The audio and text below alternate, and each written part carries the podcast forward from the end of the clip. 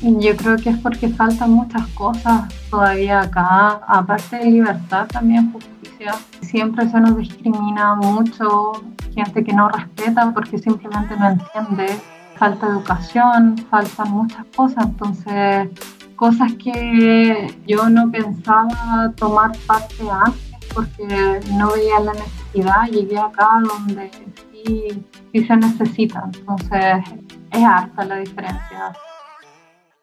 Hola, hola, les habla Alonso Poblete, la voz y cuerpa de Un Gay en Chile podcast.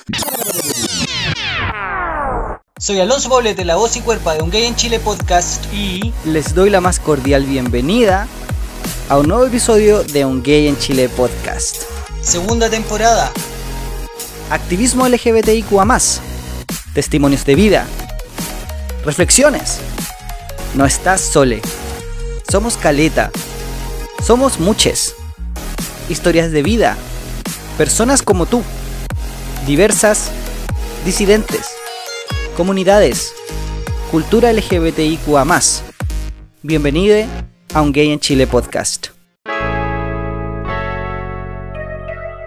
Bienvenidos a un nuevo episodio de Un Gay en Chile podcast. Soy Alonso Poblete, voz y cuerpo de Un Gay en Chile podcast, y te doy la más cordial bienvenida a este episodio. Tuve la necesidad de tomar parte entrevista a Belén Valdebenito en este episodio, Belén, activista lesbo-feminista, nos cuenta su experiencia en el activismo LGBTIQA, sus razones para hacerlo y nos compara sus experiencias vividas en Nueva York, Nueva Jersey, Estados Unidos, Santiago y Osorno, Chile, que es esta la última ciudad donde vive actualmente.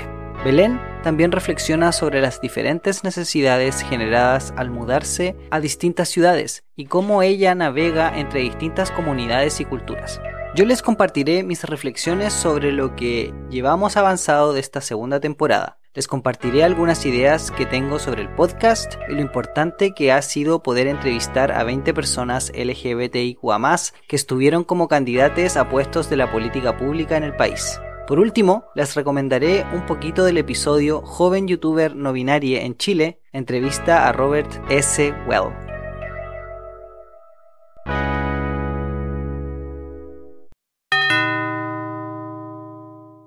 Hola, hola. Hola. El día de hoy les tengo una excelente invitada, activista, 30 años, lesbo feminista, de todo mejora, 12 años viviendo en Nueva Jersey, un año ahora ya viviendo en Osorno. Bienvenida a Un Gay en Chile. Belén, ¿cómo estás? Bien, bien, gracias por invitarme.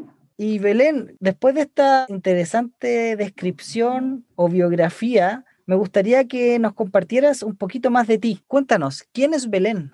Sí, bueno, soy chilena, nací en Santiago, pero eh, me he mudado mucho a lo largo de, mi vida.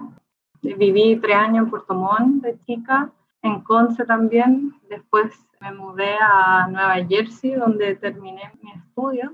Y regresé como a, los 20 años más o menos eh, a Santiago donde viví ocho años y después ahora me mudé a Osorno, donde estaba viviendo un año.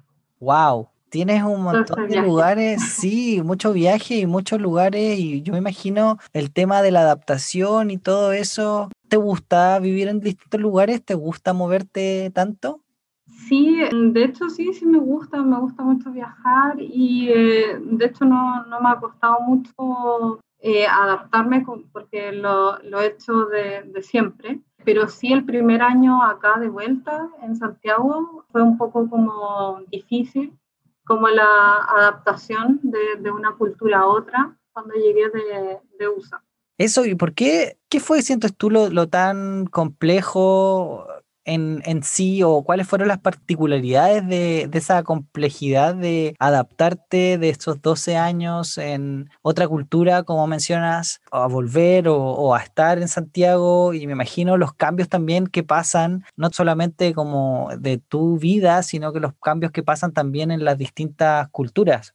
Sí, mira, fue súper difícil porque nada eh, eh, funciona igual, todo es distinto pero a la vez como que echas de menos ciertas cosas de, tus raíces, las reencuentras, pero después echas de menos otras cosas del otro lugar. Y eso te pasa constantemente hasta un año o más de cuando regresas, cada vez que viajas.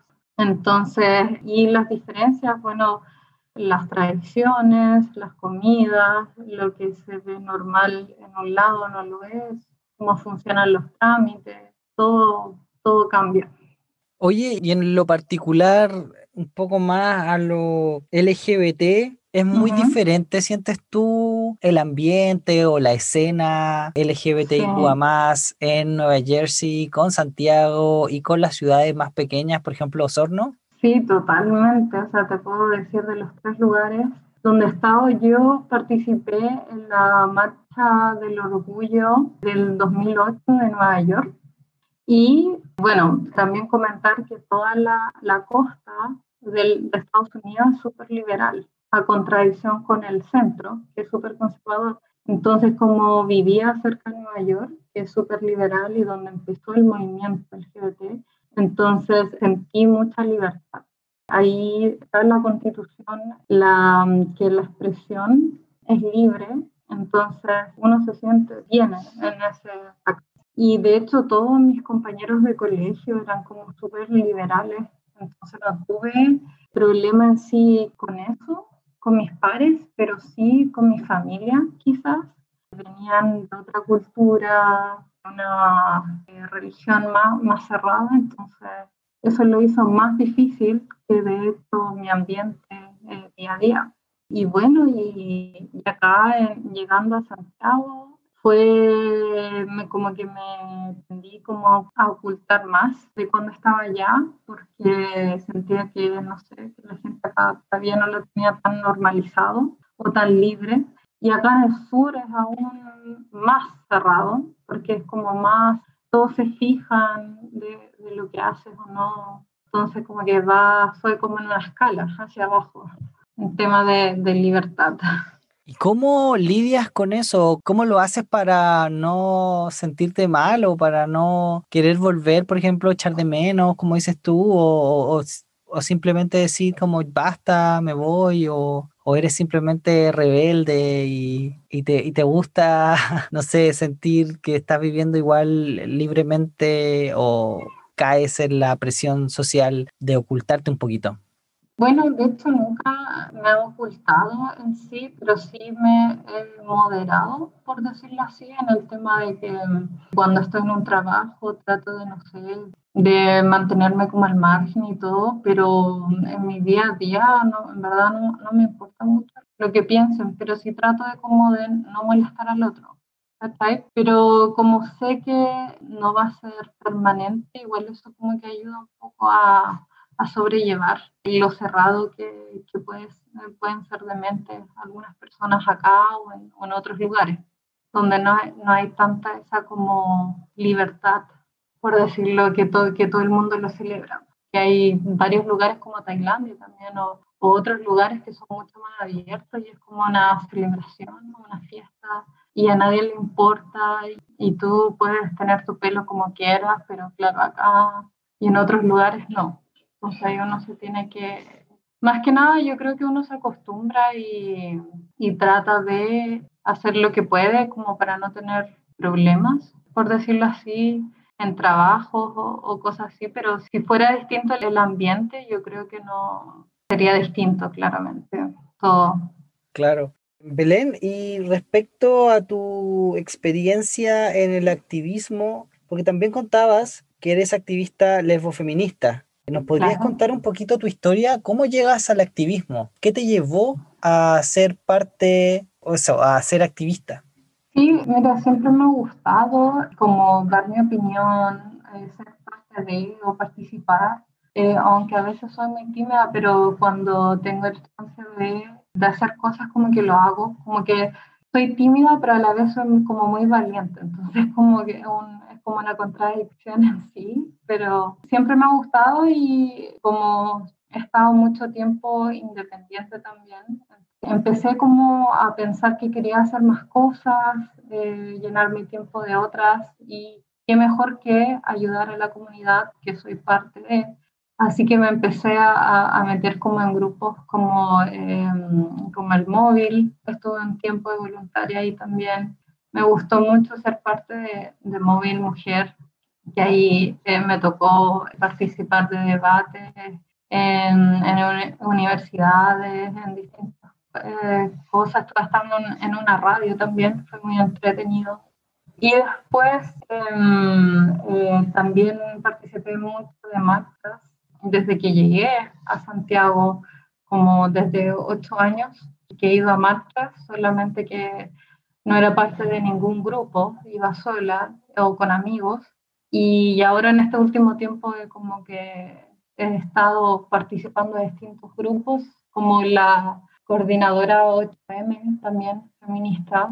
Em, así que ahí empecé como desde el 2018, como más frecuente.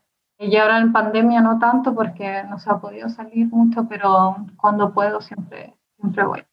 Y Belén, ¿tuviste un poquito de experiencia en activismo cuando estabas en Nueva Jersey?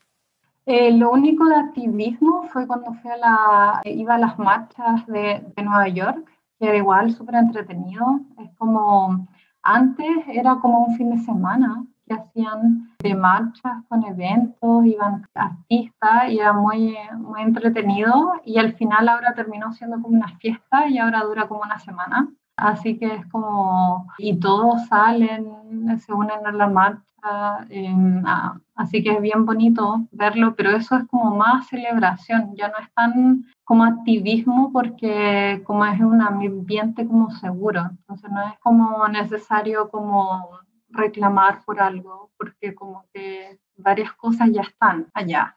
Entonces es más acá donde yo he ido más con carteles o cosas así. Oye, Belén, y respecto a eso mismo, ¿Sientes tú que la labor del activismo que estás haciendo acá es generar estos cambios que tú sientes en Nueva Jersey se tenían o esa libertad? ¿Eso es lo que te gustaría para Chile o tienes otra cosa en mente? ¿Cuál es el motivo de hacer el activismo acá? Yo creo que es porque faltan muchas cosas todavía acá, aparte de libertad, también justicia.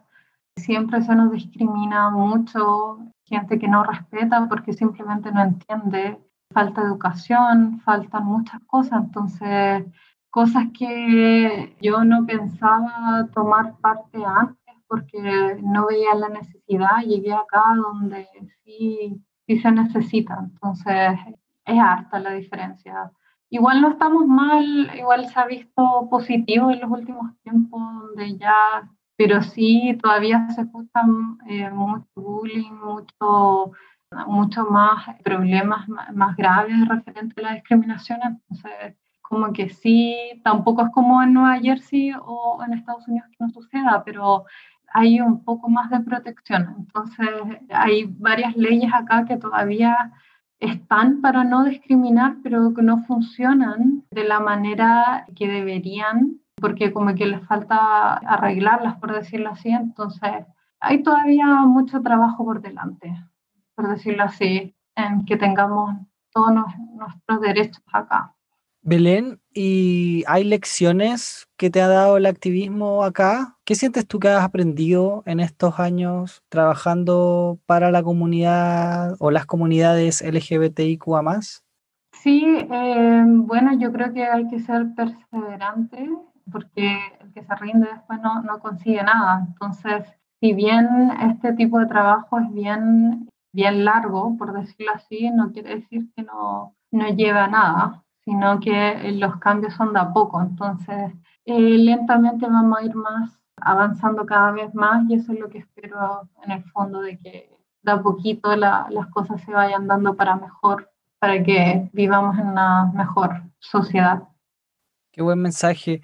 Belén, ¿eso, ¿hay algún mensaje que te gustaría también dejarle a las personas que te estamos escuchando? ¿Alguna sugerencia, alguna recomendación, algún consejo?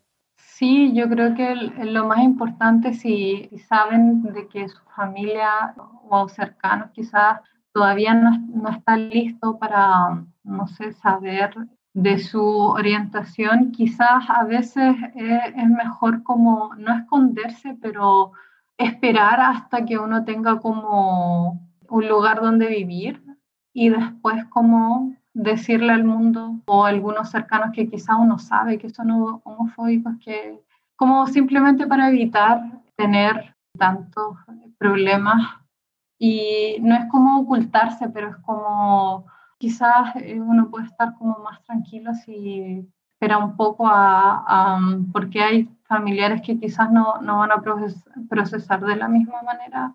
Y, y, es lamentable que uno tenga que como esperar y todo esto y que sea como una historia y que cada uno como que tenga que salir del closet cada rato, pero es simplemente como para evitar, porque hay gente que quizás no, no lo va a tomar de la mejor forma, entonces mejor quizás cuando uno es adolescente como esperar a como salir de la casa y después abrirse, porque no sé, es como para evitar que te echen o esas cosas que puedan pueda pasar y aparte uno cuando es joven como que todavía no tiene claro tan bien o con tanta seguridad que lo que uno va descubriendo de sí mismo. Entonces, Ah, es mejor como no etiquetarse al tiro y quizás dar un tiempo para pensar bien las cosas.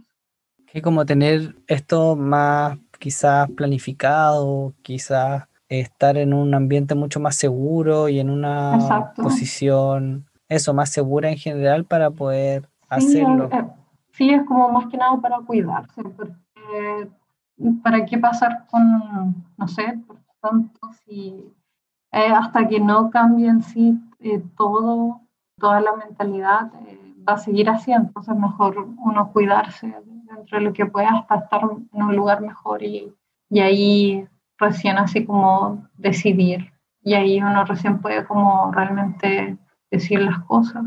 Autocuidado. claro. Belén, recomendaciones sobre un libro para leer, una película o documental o serie que ver, o un podcast que escuchar?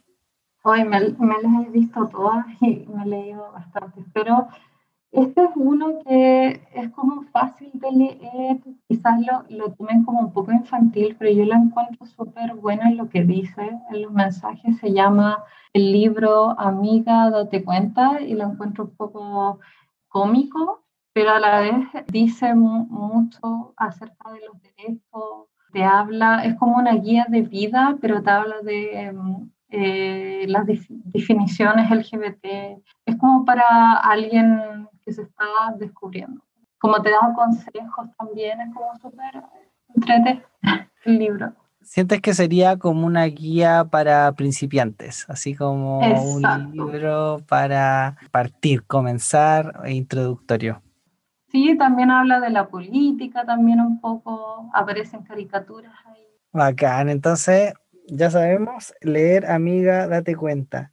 Y Belén, algo que se nos haya olvidado mencionar, algo que te gustaría recalcar, las últimas palabras para la audiencia.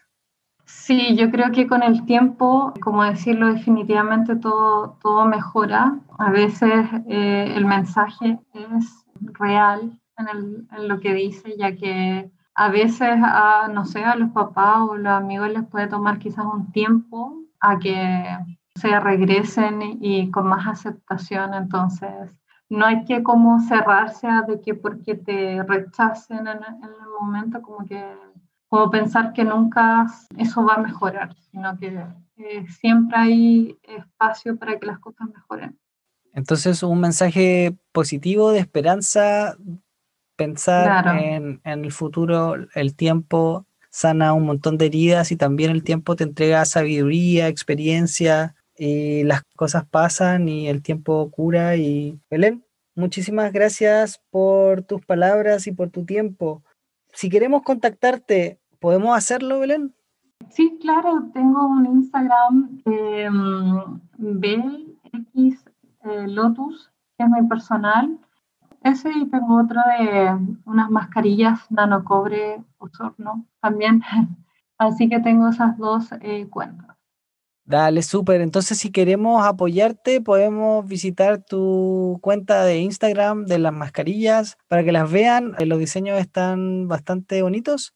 Belén, quería agradecerte entonces y despedirme y despedirte también de la audiencia. Eso ha sido la entrevista de hoy. Muchas gracias, Alonso, y que esté muy bien. Nos vemos. Eso, estamos hablando. Chao, chao. Chao.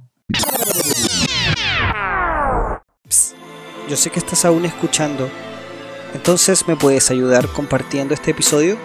No te olvides de seguirnos en Spotify, y escribir una reseña positiva en Apple Podcast. Esto nos hará crecer y que más personas puedan disfrutar de este podcast. Muchas gracias.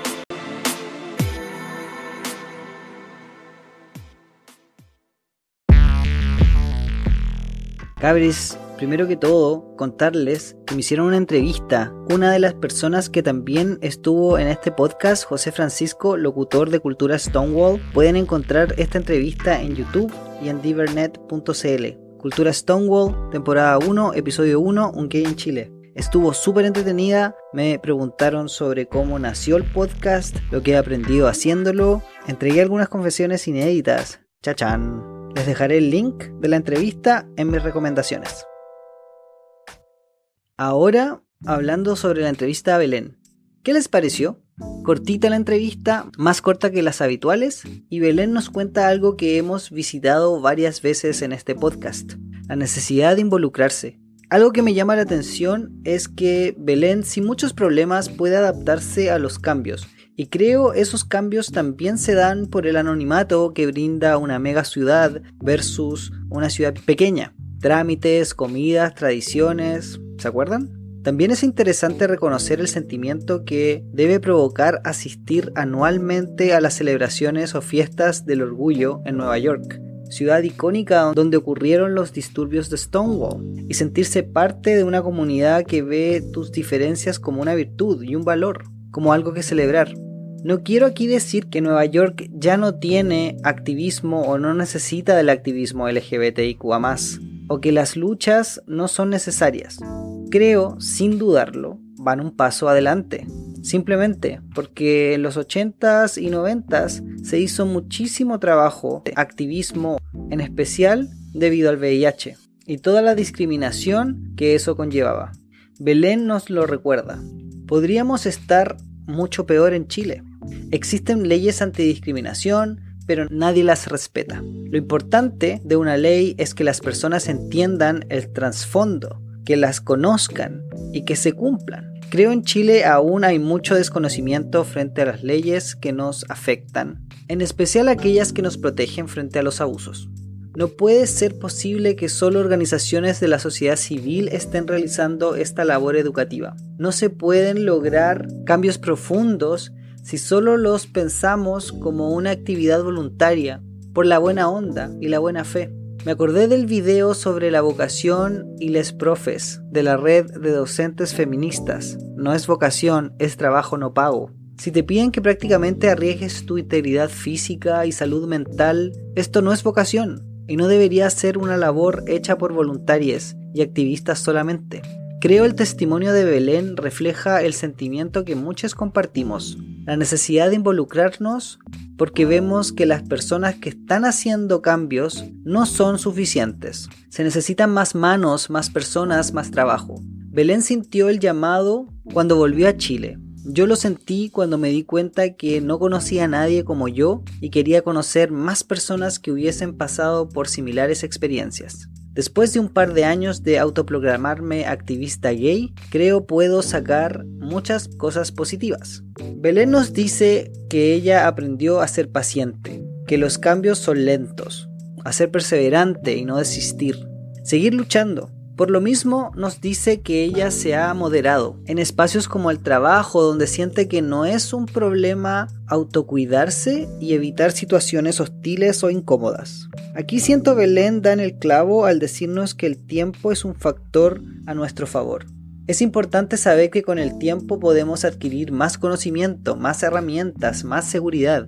Podemos crear redes de apoyo, y si bien las cosas no se arreglarán mágicamente con el pasar de los años, sí creo que el trabajo mancomunado que tanto activistas, aliades y la sociedad en general estamos haciendo harán que las cosas mejoren. Siempre será mejor tomar decisiones de manera informada y siempre será mejor que te acompañes al tomarlas, sabiendo que la decisión es últimamente solo tuya y que muchas cosas son urgentes, es verdad, Aquí entra mucho la evaluación de los pros, contras, o pesar las consecuencias negativas.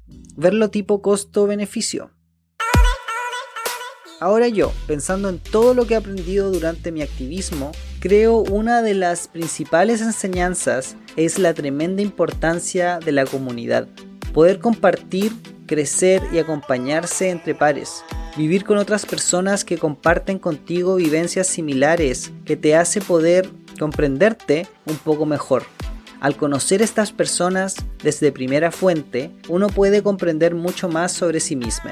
Te permite poder entender quizás conceptos súper abstractos, cosas que hablamos en el podcast como género, la orientación sexoafectiva romántica. Vivirlo a través de amigues o conocides no es lo mismo que leerlo en un libro o verlo por YouTube. Y hablando de YouTube, les quiero compartir una muy bonita entrevista con Roberto Salinas Well en Joven YouTuber No Binaria de la primera temporada. Roberto descubre mucha información sobre su orientación, identidad y género a través de Internet, y YouTube pasa a ser parte significativa en su vida. Roberto nos dice que fácilmente se vio 500 videos de salidas del closet y que estos youtubers le dieron la fuerza para hacerlo ella misma. Roberto nos cuenta cómo también parte importante de hacerse youtuber es crear conciencia sobre la ansiedad y la salud mental. Algo importantísimo que en este podcast no podemos dejar pasar. Saber que si necesitas ayuda no hay nada de malo en pedirla. Uno de los objetivos de este podcast es que ustedes se acompañen y cuiden. Autocuidado siempre y busquen apoyo en las comunidades de personas que ustedes sepan estén haciendo bien a nuestra población LGBTIQA.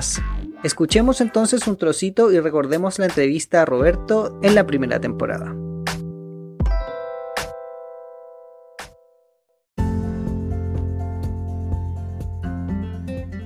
mi canal de YouTube, que en verdad para mí es algo que quería hacer desde hace mucho tiempo, desde, desde tercero medio. Para mí es un lugar en donde yo pueda expresarme. Eso significando desde la música, haciendo covers, hablando sobre temas LGBTIQ, hablando sobre salud mental, hablando de política y maquillaje. Cuando todavía no sabía que no me identificaba ni como ni como mujer y estaba aproblemado con el tema de mi orientación sexual y vi infinitos. Yo creo que hay más de 500 videos de salida del closet en YouTube. Ahí encontré a muchos youtubers que hasta el día de hoy veo y que gracias a ellos salí del closet como gay. Yo en verdad como que desde chico nunca me sentía parte, especialmente con los hombres, como que me siempre sentí rechazo hacia el grupo de los hombres, siempre. Y como una parte de mí, como que nunca se identificó como, como hombre, onda, cuando decían, no sé, estamos en ocasión física, como vayan los hombres para allá, como que no me sentía llamado a ir para allá. Así, como así de básico, siendo chico, ¿cachai? Me interioricé más en el pensamiento y me di cuenta que efectivamente, y como que no me identifico como hombre, pero tampoco me identifico como mujer, como no soy, no me identifico trans, pongo persona, no pongo hombre, mujer o no, pongo persona, siempre pongo, siempre persona, es lo que uso, porque estaba con unas náuseas terribles, vomité mal, temblando, sudando mal.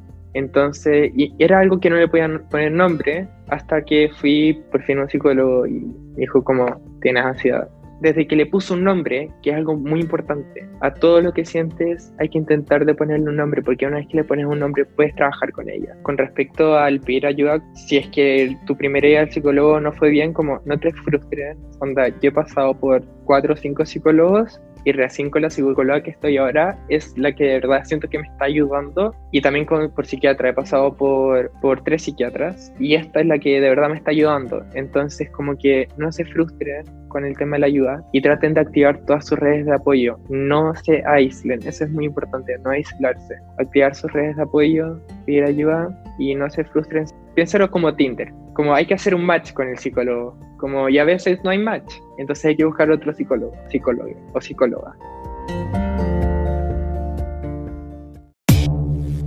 Leyendo las reflexiones de Constanza Valdés y Emilia Schneider, en el desconcierto, reflexiones constituyentes, ausencia de la población trans, me produce un sentimiento de pena. Les cuento que estuve desmotivado y triste los primeros días post elecciones al saber que personas trans y no binarias quedaron fuera de la constituyente. En las concejalías existe muy poquita representación, pero la hay.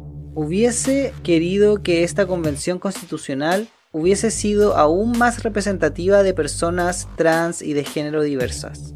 Sabemos que tenemos personas muy capaces, competentes y con experiencias en el activismo. Hacer estas 20 entrevistas me permitió conocer realidades ajenas a mi círculo inmediato. Pude conectar con realidades de otras ciudades y zonas extremas.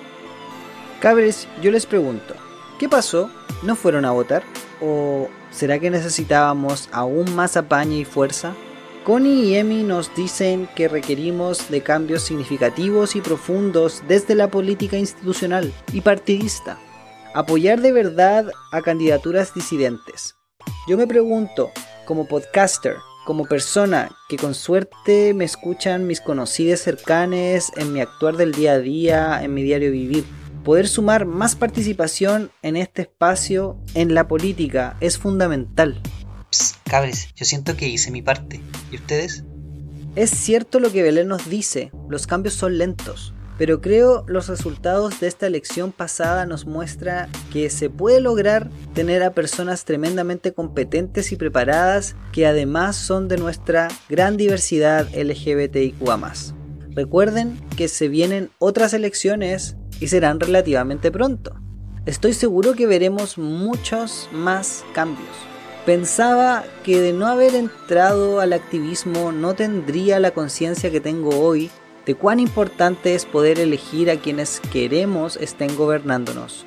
No da lo mismo, y desde ya les pido estemos atentos e informados. Yo espero haberles podido entregar con las 20 entrevistas anteriores información relevante sobre la contingencia, entregar más conocimiento sobre las personas LGBTIQA que quieren disputar esos puestos en la política institucional. No les pierdan el rastro, yo he podido interactuar mucho más con un par de ellas. Háganlo ustedes también.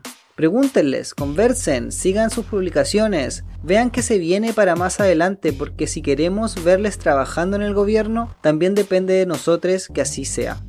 A mí me gustaría unir estas reflexiones con las reflexiones acumuladas de las 20 entrevistas a ex candidatos LGBTIQA ellas también sintieron el llamado a involucrarse en este momento histórico para Chile. Si bien del total de las 20 entrevistas solo una fue electa, mis felicitaciones Daniela Cisternas Meriño en la concejalía de Quillota.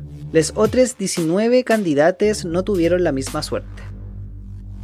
Cambiando un poco el tema y siguiendo con las reflexiones y haciendo una evaluación de este proceso intenso, que gracias a la postergación de las elecciones tuve más tiempo de grabar entrevistas, fue la excusa perfecta, me gustaría saber qué piensan ustedes sobre esto. ¿Qué les parecieron las entrevistas? ¿Qué piensan sobre el giro mucho más político que si bien siento yo el podcast siempre lo ha tenido? ¿No habían sido tantas las personas exponentes de política? ¿Qué realidades les gustaría escuchar? ¿Quiénes creen faltan por entrevistar? Y he pensado en la experiencia completa del podcast y en especial de esta segunda temporada. Y para eso tengo estas preguntas. Me gustaría saber qué es lo que piensan ustedes, cómo sienten el podcast, cómo sienten ha sido el cambio desde la primera a la segunda temporada. Y me gustaría que me respondieran contándome, ¿qué sientes te aporta este podcast? ¿En qué te ha servido? ¿Te brinda entretención y compañía? ¿Te ofrece información? ¿Sientes que es educativo? ¿O solo algo para pasar el rato? ¿Cuándo lo escuchas? ¿Cada vez que sale el episodio o cuando hay temas que te interesan y quieres escuchar? Les hago todas estas preguntas porque me inspiré en un podcast que escucho sobre hacer podcasts y creo que es importante replantearse los objetivos. ¿Por qué estoy haciendo este podcast y recalibrar de tanto en tanto? Voy a compartir estas preguntas en mi blog también por si quieren releerlas.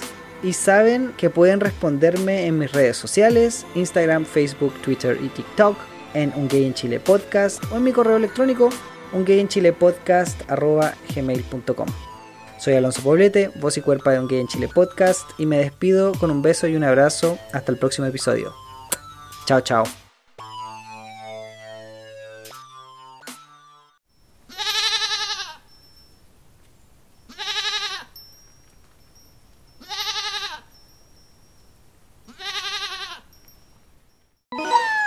En el próximo episodio. Yo soy periodista aliada, o sea, yo soy una mujer cisgénero y llevo más de casi 10 años en el activismo LGBTI. No puedo creer tanto tiempo que llevo participando de manera voluntaria en organizaciones LGBTI. Mi trabajo dentro del activismo ha sido más bien detrás de las cámaras, visibilizando a las personas, los, los protagonistas de la comunidad LGBTI que han sido visibilizadas por muchos años. Bueno, yo siempre he sido una aliada toda mi vida. Y yo a través de Twitter vi una publicación de Fundación Iguales, donde estaban buscando a gente que quiera participar como voluntarias. No me preguntéis cómo yo tenía Fundación Iguales en Twitter, pero uno siempre en esa época de año atrás uno empezaba a agregar cosas, temas que le interesaban. Entonces ahí me llegó ese tweet y lo, lo que más me impactó fue que no importa tu orientación sexual, identidad de género, postula. Y yo, ya, pues démosle, o sea, yo no, yo, pensaba que este tipo de activismo era para las personas LGBTIQ pero que me hayan dicho que no importa tu orientación sexual, era como que esta es la mía, la voy a hacer.